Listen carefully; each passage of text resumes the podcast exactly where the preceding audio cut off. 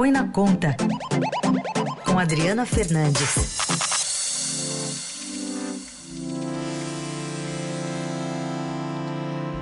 Adri, bom dia, bem-vinda. Estava ouvindo agora um trechinho da fala do governador do Maranhão, Wilson Lima, que falou sobre a importância da vacina para a retomada da economia. Acho que esse é o grande mantra, não?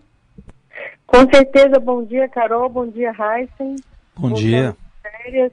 É, é, a vacinação é a principal medida econômica hoje, por isso é que tem que re, é, haver uma coordenação nacional.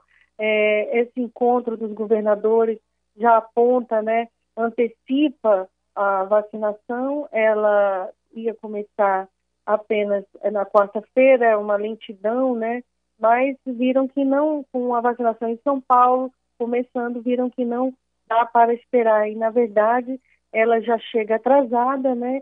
E com a, o risco da economia é, novamente levar um tombo, porque é, a, a, pandemia ela chega e faz esse arraso, é, principalmente com essa nova cepa. A gente viu o que ocorreu em Manaus, e o que está ocorrendo em Manaus, né? Então é realmente precisa uma mobilização e uma mobilização também não só dos governos, Carol, mas também Carol e Heisen, mas também dos empresários brasileiros. Eles precisam se engajar nesse movimento pela vacinação.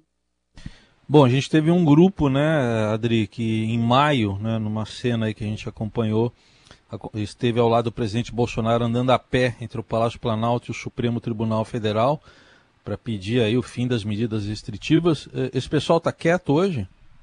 Esse pessoal está quieto, é o silêncio, né? É, eu escrevi até que é, quando tem o D de hora, é, o, D de, o D de dia e a hora H, né? Tem também o S de silêncio, né? Dos empresários brasileiros. Eles estavam, eles foram, teve um grupo que acompanhou o presidente Jair Bolsonaro até uma marcha, né? Pela, é, pela esplanada dos ministérios até o Supremo Tribunal Federal para pedir a flexibilização do lockdown, né? E nas cidades, porque naquela época eles avaliavam que ia comprometer a recuperação econômica, eles receberam estímulos, os negócios foram ativados, mas a gente vê que a, que a gente está vendo agora esse recrudescimento e, e eles em silêncio, né? Teve um grupo de empresários que esteve no Ministério da Saúde na semana passada, justamente em busca de informações sobre a vacinação, mas eles ficaram todo mundo muito quieto, muito na moita. Né? E, o, e o empresariado ele tem um papel é, junto aos seus trabalhadores, mas também um papel para acelerar, acelerar a produção, ver se dá um jeito é, tecnológico de acelerar a produção dessa, dessa vacinação aqui no, no Brasil.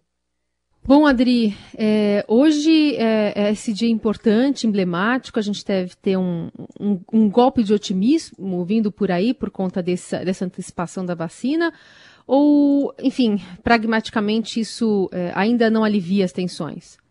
Olha, não alivia porque a gente vai continuar vendo é, essas notícias, né, de como a gente se assustou na sexta-feira, é, eu participei aqui com você, Carol, foi um dia difícil, né? Fazer a cobertura, é, com, você mesmo comentou, é, fazer a cobertura dos acontecimentos, é, que das notícias que estavam chegando de Manaus, falta de oxigênio, é, há risco também de faltar oxigênio em outros locais, se não houver uma mobilização agora muito forte é, pela logística, né? não logística só da, da vacina, mas logística de oxigênio, de equipamentos é, e também é, de uma logística é, empresarial, como eu, como eu, como eu citei, em, em, garantir o distanciamento. A gente não viu isso no fim de semana e essa notícia é, da vacinação pode até é, significar um afrouxamento aí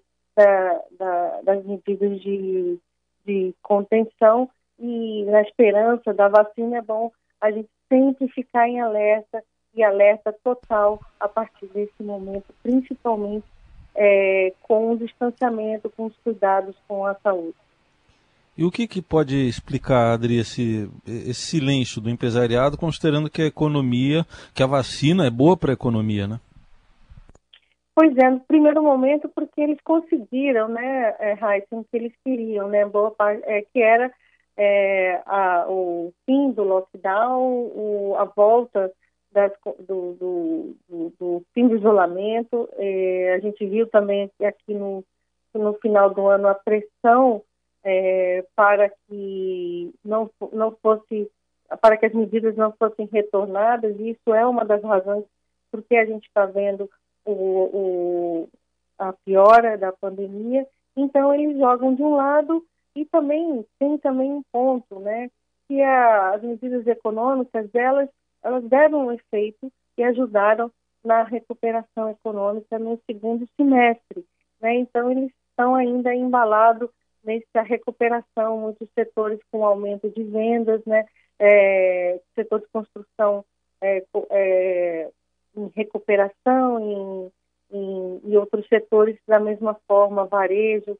Então é isso, eles ficam embalados no curto prazismo e a gente pode ver mais, mais daqui para frente, tudo indica alguns economistas apontando esse cenário e uma um, uma, uma volta, uma maior dificuldade dessa recuperação, embora a equipe econômica continua, continue né, com um discurso aí bastante otimista, é, é, esperando, como a gente tem falado bastante aqui, é, esperando o fim das eleições da Câmara e do Senado para começar a adotar as medidas econômicas. O ministro Paulo Guedes, inclusive, ele não, ele diz que esqueceu a CPMF por conta do presidente, mas nos, nos bastidores mantém firme essa proposta de voltar com a ideia da CPMF para desonerar a, a desonerar a, a, folha salarial das empresas,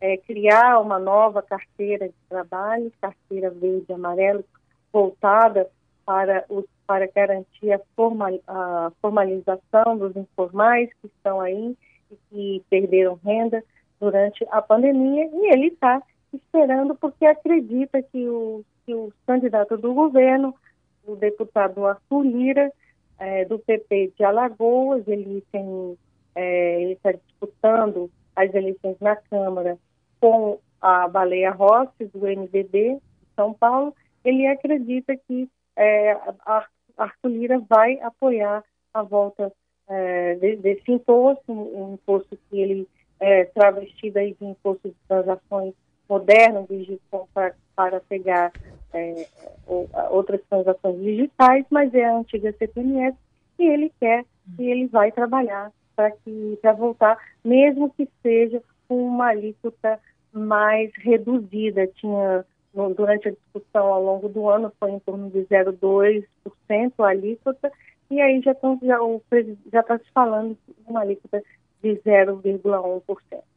Adri, fora isso, né, você sempre traz a lembrança é, dessa indefinição né, no comando da, da, da, Câmara e do Senado, que acaba travando alguns avanços em relação à discussão de pautas econômicas, e agora também tem esse grupo que está pedindo o impeachment do presidente Bolsonaro também por é, inação, né, por não fazer nada em relação a a, a pandemia do novo coronavírus, né, lutar contra a vacinação de alguma forma, uso político né, de redes sociais nesse sentido. É, isso também deve atrapalhar essa pauta proativa né, é, para tentar é, evitar uma crise ainda maior em 2021? Olha, esse, esse movimento ganhou força com os acontecimentos lá em Manaus, né, principalmente a partir de quinta-feira, é, os brasileiros morrendo por falta de oxigênio, mas no momento, Carol, é difícil saber porque o Congresso ele continua, é, ele, ele, está em recesso é, parlamentar, ele está em recesso de fim de ano, há uma briga para voltar ou não, abrir uma comissão, é, enquanto, ele, enquanto não tiver essas eleições é muito difícil é, é, ver o que, que de fato, né, como que ganha esse, esse, é, esse movimento, como que ganha os passos né, desse movimento é, por aí. O, o problema, o, tudo está girando nesse momento, apesar da pandemia estar tá aí, apesar da vacinação, é, o Congresso continua voltado para essas negociações, né, de bastidores dos políticos é, é para quem apoiar. Então tem muito tem muito acordo é, acontecendo, acordo de cargos, de emendas, é, mas é preciso também alertar que é, muitos desses acordos, dessas promessas, a gente tem um orçamento muito, mas muito, muito apertado em 2021, com despesas ali no, no sufoco, as despesas de funcionamento da máquina estatal, então muitas dessas promessas, principalmente de emendas parlamentares e aumentos de emendas, serão muito difíceis de serem cumpridas. Isso também gera insatisfação.